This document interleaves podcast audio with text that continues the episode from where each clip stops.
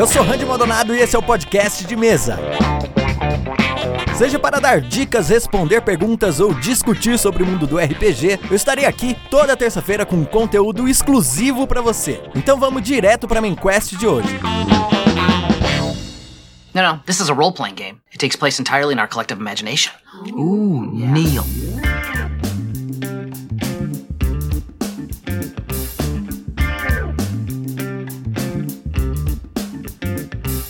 Isso mesmo, ouvinte do podcast de mesa, a gente tá de volta aqui com mais um episódio de RPG no seu feed e hoje para falar sobre armas e armas mágicas para serem utilizadas em um jogo de fantasia medieval. Inclusive quem pediu esse tema para mim foi o Daniel o Raj, que participa lá do RPG Mind. Ele faz parte também aqui do grupo dos padrinhos do PDM e ele tinha comentado que queria muito um episódio falando sobre armas brancas e armas mágicas, o que poderia ser interessante num jogo. Então fica dica aí para você, ouvinte do podcast de mesa. Se você quiser, você pode mandar também a sua sugestão de pauta, tanto pelos comentários do post do episódio, quanto para contato.podcastdemesa.gmail.com, ou você também lá no grupo dos padrinhos pode conversar comigo diretamente e com os outros participantes também, que a gente está sempre discutindo o que vai ser apresentado aqui no podcast. Bem, no episódio de hoje eu vou acabar falando bastante sobre D&D, né? Mas tudo que eu falar aqui pode ser usado também para outros cenários porque os conceitos eles podem ser reaproveitados. Eu vou abordar algumas regras específicas do D&D, mas o geral, a ideia, o conceito pode ser também utilizado em qualquer outro sistema e cenário, até inclusive cenários futuristas que não sejam de fantasia medieval. Primeiro eu queria começar pensando aqui junto com você, ouvinte, sobre as armas do D&D quinta edição. Elas são essencialmente mais simples que a 3.5, que tinham mais diversidade de armas com mais habilidades, danos variados, mas que, na minha opinião, acabava que não fazia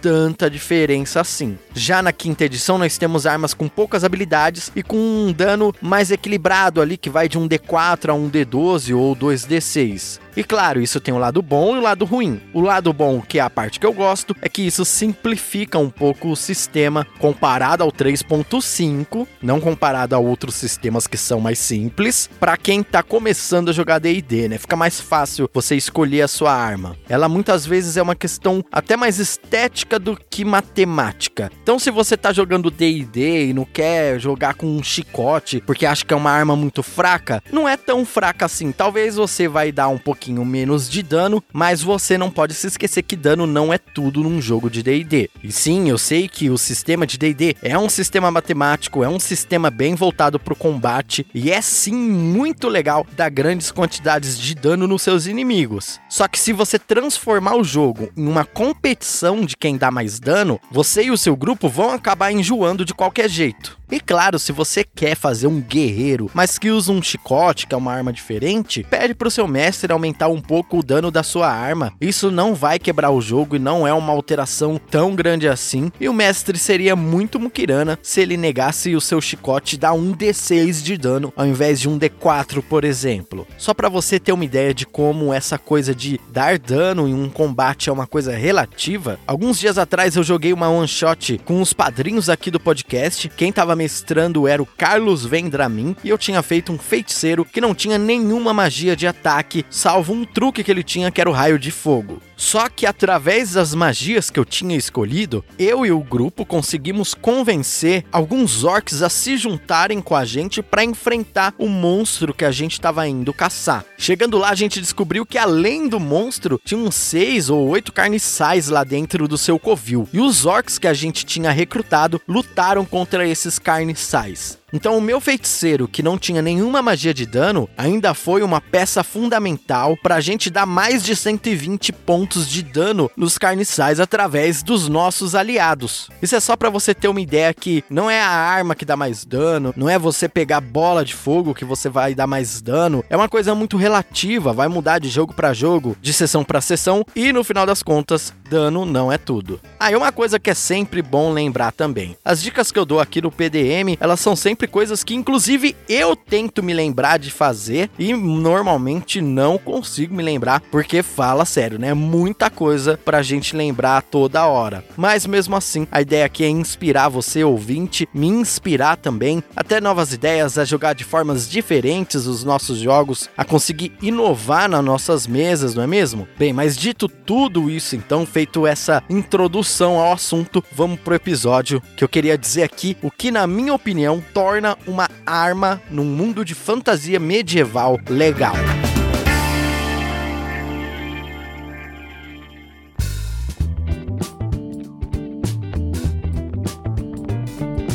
Se a gente fizer uma lista das coisas que tornam uma arma legal em um jogo de RPG, eu tenho uma forte impressão que ela ter mais um no dano ou dar mais um na jogada de ataque vai estar tá bem lá embaixo. Isso porque, mais uma vez, esse tipo de abordagem tende mais para o lado matemático. É uma abordagem relacionada à mecânica. E o que realmente cativa a gente são os outros elementos que mexem com as nossas emoções e não apenas com o nosso senso de aritmética. E claro que esses bônus são legais. Eu nunca recusaria uma espada flamejante dando sopa se eu encontrasse uma por aí. Mas ao mesmo tempo, se no seu jogo de RPG você se fixar apenas no efeito que aquela arma terá dentro do combate, você pode acabar enjoando dela também. Então, o que torna uma arma especial? Eu tive um anão guerreiro uma vez que recebeu um machado de moradim após eu conseguir salvar a vida de um companheiro meu que foi ferido em batalha. E eu não digo isso do background do personagem, isso não fazia parte da história dele. Isso aconteceu durante o jogo. E cara, aquele machado era muito legal. Ele nem tinha um dano muito grande, só que ele tinha três pedras coloridas no seu cabo: uma verde, uma amarela e uma vermelha. É claro que eu acabei chamando aquela arma de machado semaforal e ele tinha o que poderia ser a magia augúrio da quinta edição imbuída nele. Eu podia consultar ele para saber se a decisão que eu estava tomando seria benéfica, se seria imparcial ou se eu ia acabar me estrepando no final. E pensando agora, eu tenho certeza que eu gostava tanto desse machado, principalmente pelo porquê eu tinha conseguido ele. Eu, como todo jogador, já estava querendo uma arma mágica faz um tempo e consegui essa como uma recompensa de ter colocado a minha vida em risco e ter abdicado de um misterioso artefato que eu tinha comigo para tentar salvar o clérigo do grupo. No final das contas, deu certo e no dia seguinte, o Moradin me presenteou com seu machado semaforal. Então aquela arma para mim era mais do que uma arma mágica. Era um lembrete que fazer a coisa certa pode ser recompensador. Que eu e o meu grupo éramos amigos que precisávamos nos proteger e agir em conjunto para não perder a guerra contra os demônios que estavam invadindo o plano material. E isso que era tão cativante. Então, meu amigo ouvinte, a primeira coisa que torna para mim uma arma legal em uma história de RPG é a relação que ela tem com você e o grupo.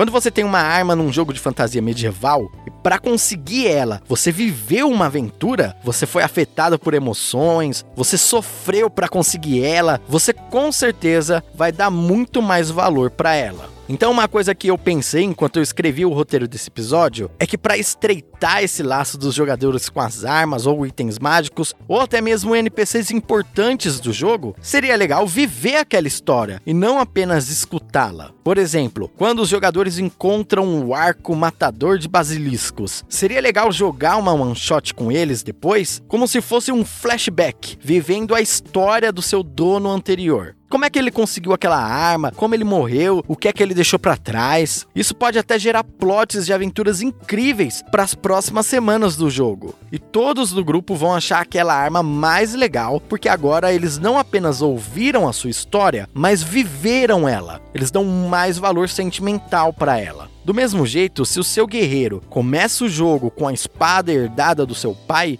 pede pro mestre criar uma one shot para todo mundo jogar com o antigo grupo de aventureiros do seu pai, para você estreitar esse laço com um personagem, com essa espada e com a história que a cerca. Bem, mas isso me faz lembrar também que muitas vezes a gente quer começar o jogo já no nível 1 com alguns itens diferentes. E esse exemplo da arma herdada do pai é bem interessante para a gente utilizar. Porque por conta da progressão de poder que existe no sistema do D&D, pode ser até que com o tempo você prefira deixar de usar a espada do seu pai para conseguir dar mais dano através de uma outra arma mágica que você acabou encontrando, não é mesmo? Por isso, outro modo de deixar uma arma, não necessariamente uma arma mágica, mas qualquer tipo de arma em um jogo de RPG legal, é fazer com que ela tenha um poder escondido e gradativo.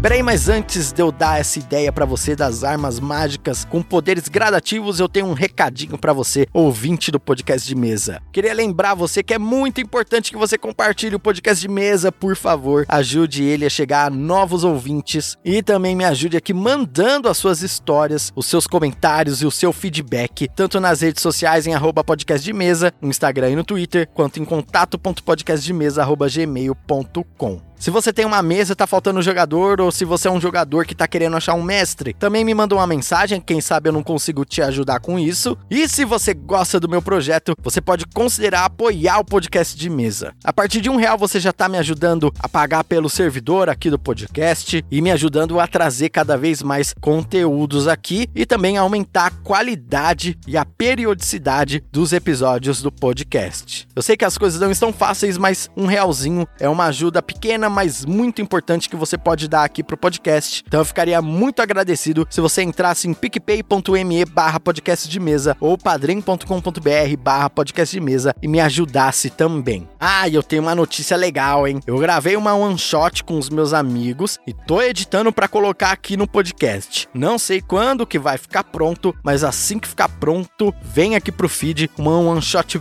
bem legal e se tudo der certo, junto com o lançamento do episódio da one shot, eu também solto um PDF com a aventura para se você quiser jogar com outras pessoas, você também vai poder. Mas dado os recados de hoje, vamos voltar então pro assunto do episódio de hoje, de o que torna uma arma num jogo de fantasia medieval legal.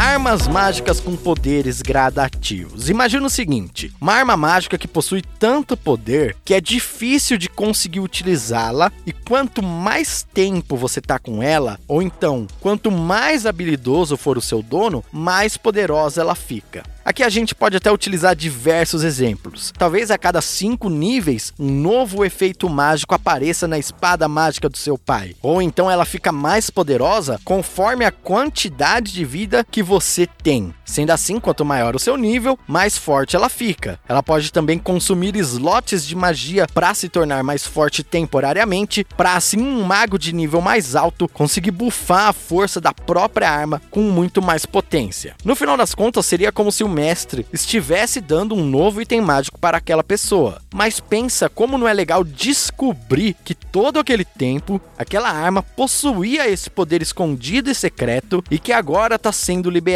Quais seriam as novas habilidades que aquela arma esconde para os próximos níveis? Isso faz com que o jogador se sinta mais motivado a descobrir tudo isso, dá aquela refrescada no entusiasmo da galera e, como sempre, ainda pode criar bons plots de aventura. Afinal, o mago do grupo já não tinha usado detectar magia anteriormente na espada? Como é que naquele momento ele não conseguiu perceber nada? Será que se ele conjurar a magia de novo, isso vai ter mudado? Ou a espada na verdade não é exatamente mágica? E se ela não é exatamente um item encantado, então o que, que é esse novo poder que ela liberou? E aí você já tem todo um arco de aventura para explorar junto do grupo de novo. Pensando também nessa ideia de novas aventuras para o seu grupo, outro meio de tornar uma arma interessante é se os personagens descobrissem que na verdade ela tá incompleta. Imagina só você levar aquela velha e boa espada do seu falecido pai para dar aquela molada no ferreiro da cidade onde vocês chegaram e ele entregar para você de volta dizendo: "Ah, muito boa sua lâmina, hein? Uma pena que a base dela tenha sido substituída por esse outro pedaço de aço fajuto aqui e que a parte de baixo esteja incompleta. Ah, eu sempre quis ver uma lâmina que foi forjada pelo grande mestre anão Kadur. Pelo menos eu pude ver metade dela agora." Imagina só como todo mundo não ia ficar intrigado com essa história de que talvez a espada do seu pai, na verdade, está incompleta, que partes dela tenham sido substituídas por outras de material barato. Será que é possível encontrar as partes perdidas? Se vocês conseguirem fazer isso, o que, que é que acontece? Talvez fosse isso que aquela carta misteriosa que ele deixou para trás dizendo: "Você precisa se encontrar consigo mesmo para estar completo, meu filho", queira dizer no final das contas. E isso vale também para armas e itens que o grupo venha encontrar durante as suas aventuras também. Paladino poderia encontrar a guarda de uma Vingadora Sagrada e entrar em uma jornada para conseguir forjar a sua lâmina mágica. Ou o mago poderia encontrar um antigo cajado arcano, mas a pedra de poder que liberaria todo o seu poder está faltando. Será que ela foi roubada por alguém que não conhecia sua verdadeira natureza ou separada para que aquele item nunca mais pudesse ser usado novamente? E tudo isso que eu falei aqui também fica mais interessante ainda quando não apenas os jogadores começam a se importar com as suas armas, mas quando o mundo à sua volta também as entende como sendo algo importante. Mesmo no nível 1, você ouviu o Ferreiro da Vila elogiando o belo trabalho feito para forjar o seu martelo de guerra, com certeza é um diferencial para um jogador que tenha feito o seu anão guerreiro com todo carinho. Mortos-vivos temerem o brilho da luz da massa sagrada de um clérigo somente por vê-la sendo sacada já dá um ar especial para a cena. Assim como os bandidos de uma cidade grande se afastarem do patrulheiro do grupo por reconhecer a temível adaga da justiça que ele carrega na bota esquerda. Então esse cara é o verdadeiro caçador de recompensas que anos atrás capturou o Judge, o troll boxeador? Ou é um impostor que conseguiu a adaga por outros meios? Então, uma dica que eu posso dar aqui também para os mestres é valorizar através do mundo que está cercando os personagens dos jogadores, as armas e os itens que eles carregam e conseguiram nas suas aventuras. Bem-vindo, aventureiro, lugar repleto de tesouros além da compreensão. Onde as mais poderosas e maravilhosas magias são guardadas em segredo. E os mais lendários itens escondidos para serem esquecidos. Bem-vindo à Caverna dos Tesouros.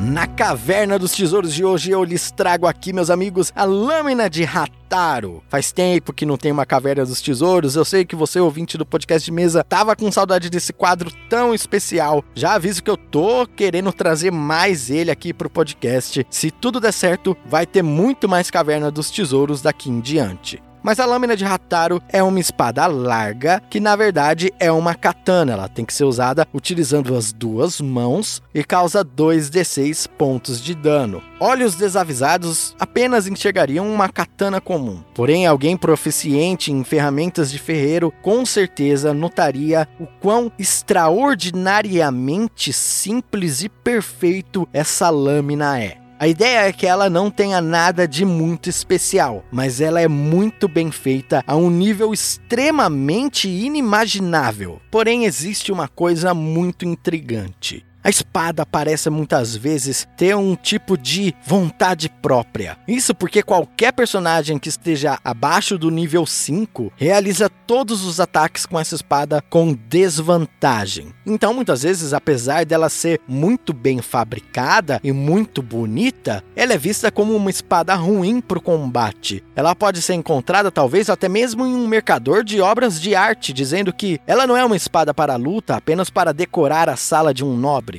Mas, na verdade, um mestre espadachim pode entender o seu peso e balanço incomparável e dominar a sua força. Se o personagem está no quinto nível ou em um nível maior, ela aumenta a chance de acerto crítico em um ponto. Guerreiros campeões que já têm um crítico de 19 a 20 ficariam com 18 a 20. O usuário pode invocar o seu poder para abrir passagem por algo, como se abrisse um buraco em uma parede de madeira que não fosse muito grossa, ou até mesmo uma parede de pedra que não esteja protegida por magia, ou qualquer coisa que para o mestre faça sentido um grande espadachim samurai ser capaz de cortar para abrir espaço para passar. Seu outro efeito é que com um ataque ela pode reduzir a CA de uma armadura em 4, destruindo ela parcialmente ou completamente se ela reduzir os pontos de classe de armadura a zero. Lembrando que esse efeito só é válido para armaduras e escudos que não sejam mágicos. Inclusive, escudos se tornam um alvo fácil para essa espada que é capaz de destruí-los completamente sem muito esforço. E essa espada é uma ótima espada para ser utilizada com esse tropo, né, esse clichê da arma herdada pelo meu pai também. Porque nos níveis iniciais o seu personagem vai pensar que a espada é ruim, que na verdade ela não serve para luta, mas ele pode manter ela por perto porque ela acaba sendo uma recordação do seu falecido pai, etc. Mas depois do nível 5, o mestre pode até criar uma cena dizendo que o personagem perde a arma que ele estava usando e a única coisa que lhe sobra é a espada de seu pai. E nesse momento, quando ele a usa novamente após muito tempo, ele percebe que na verdade ela não era uma espada ruim, ele que não sabia como utilizá-la, mas agora que ele é muito mais experiente e um guerreiro muito mais capaz, ele compreende totalmente a genialidade por trás dessa lâmina obra-prima. Inclusive, esses efeitos podem até não ser considerados mágicos. Isso traz um detalhe interessante e diferente também para ser usado na sua mesa.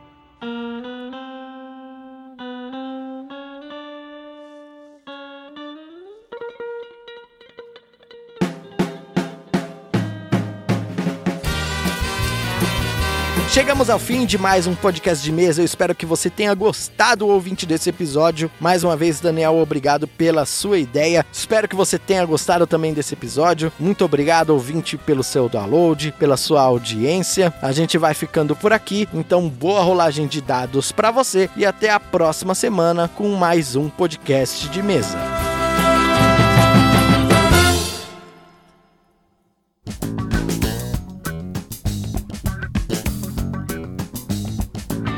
Chegamos aqui aos comentários críticos desse episódio. Primeiro, eu queria dizer muito obrigado a você, padrinho e madrinha aqui do podcast de mesa, por estar sempre me ajudando, compartilhando os episódios, comentando e também dando a sua opinião lá para criação de pautas aqui do podcast. Queria agradecer muito o Daniel, o Raj, lá do RPG Mind, que mais uma vez emprestou a sua voz, a sua interpretação pro episódio passado do Criando Seu Mundinho, ele que foi o agente de preto que acabou me levando em custódia, né? E por falar nisso, eu tenho uma dúvida para você, ouvinte, que ficou até aqui, que gosta de ouvir comentários críticos. Eu queria saber o que você tem a dizer sobre uma coisa. Eu gravei aqui uma one shot para ser publicada aqui no podcast. Então eu tô editando o melhor que eu consigo, o melhor que eu puder para ficar um produto bem show de bola mesmo para você. Só que eu queria saber a sua opinião sobre uma coisa. Eu como mestre e narrador, eu tenho muito essa mania de mudar a minha voz, fazer a voz dos NPCs. Não que eu seja um exímio ator ou que eu consiga fazer isso super bem, mas é uma coisa que eu sempre fiz e acontece naturalmente. Só que eu queria saber se você acha interessante que eu mude essas vozes dos NPCs para de outras pessoas, é sempre de algumas vezes ou não mude, use sempre a minha voz mesmo. Queria saber qual é a sua opinião. Se você ficou até aqui, tá ouvindo comentários críticos, eu sei que você presta bastante atenção aqui no podcast, eu sei que você gosta bastante do podcast e a sua opinião para mim é muito valiosa. Bem, mas vamos então aos e-mails e os comentários dessa essa semana, beleza? Eu recebi aqui um e-mail do Pedro Werley sobre o episódio de Mago Ascensão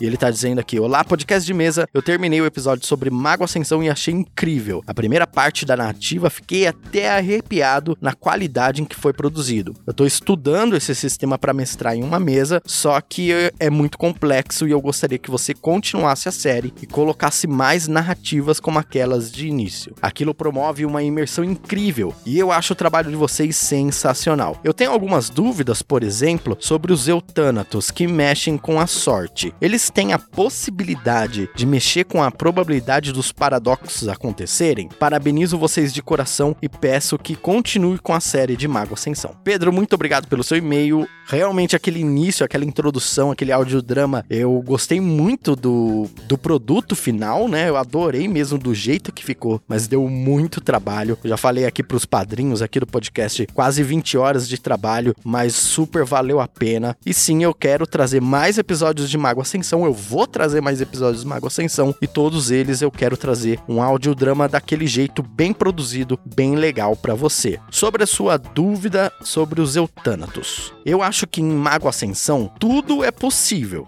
Então, se ele quer mexer com a probabilidade dos paradoxos acontecerem, deve ser algo que deve ser possível. Mas é um tipo de magia que para mim é algo muito, muito difícil e muito perigoso. Eu diria, por exemplo, que para fazer isso ele teria que misturar duas esferas, misturar a esfera de entropia e primórdio, na minha opinião, tá? E que o nível de arete necessário para realizar uma magia dessas teria que ser bem alto, o nível de dificuldade teria que ser alto, então não seria uma coisa simples a ser feita, porque a ideia do jogo é lidar com consequências, é lidar com paradoxo, de forma que você não consiga a todo momento ficar magia. Então, se você disser que é muito fácil você mexer com esses paradoxos através da entropia, aí meio que os jogadores podem achar uma saída aí para todos comprarem alguns pontos ali de entropia para fugir dos paradoxos, alguma coisa assim. Mas no geral, o que rege mesmo a mesa é o bom senso, se o pessoal tá se divertindo, se vocês querem esse tipo de mesa ou não. E essas decisões vão fazer mais sentido e mudar também de acordo com o jogo que vocês estão jogando, aonde os personagens estão, se eles estão no mundo real ou em outra dimensão ou no horizonte, sabe? Depende de muita coisa, mas eu diria isso que é possível, eu misturaria a entropia com primórdio, mas seria muito difícil. E se você que tá ouvindo agora tem alguma outra dúvida sobre Mago Ascensão, pode enviar para mim que aí eu respondo do melhor jeito que eu puder aqui na seção de comentários críticos.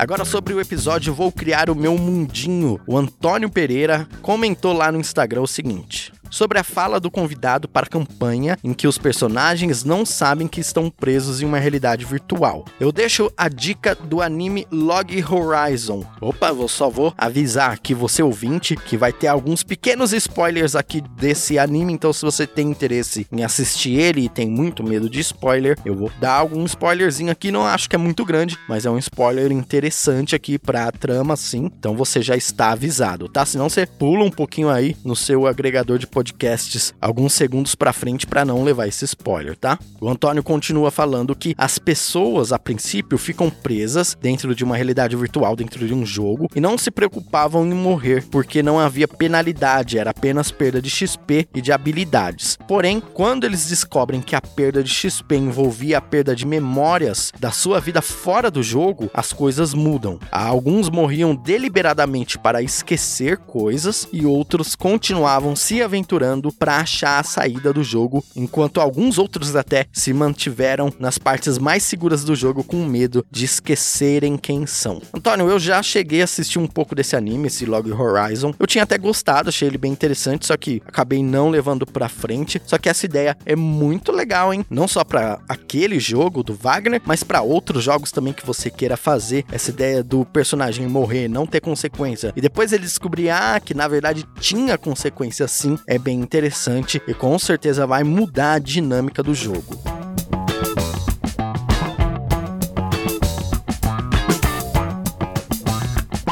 Para finalizar também, o Daniel Kozer comentou lá no Instagram o seguinte: Muito legal ouvir todas essas ideias. Tá aí algo que poderia funcionar. Juntar uns amigos que são mestres e criar um mundo em conjunto para todos testarem em mesas diferentes. Poxa, Kozer, essa ideia é legal mesmo, cara, porque é interessante quando você pega uma mesma ideia e joga com pessoas diferentes, tanto com mestres diferentes quanto com jogadores diferentes, porque saem coisas diferentes. E através disso, acho que você começaria com um plot de cenário e depois das campanhas de cada um finalizadas, outras coisas seriam adicionadas a esse cenário totalmente diferentes. Então seria poderia ser feito essa construção em conjunto. Acho uma ideia interessante. Eu não sei se tem alguém que já teve essa iniciativa, que já desenvolveu um cenário desse jeito, mas é uma ideia para se pensar no futuro. Bem, os comentários críticos desse episódio vai ficando por aqui. Muito obrigado você ouvinte que ficou até o finalzinho aqui de coração. Eu agradeço muito pela sua audiência, pela sua paciência e por você estar tá aqui sempre apoiando esse projeto e escutando tudo que eu tenho para falar, que é praticamente um sonho meu sendo realizado aqui, eu com esse podcast falando sobre RPG para você. Então a gente se vê na próxima semana, então fique bem, ouvinte. Até mais.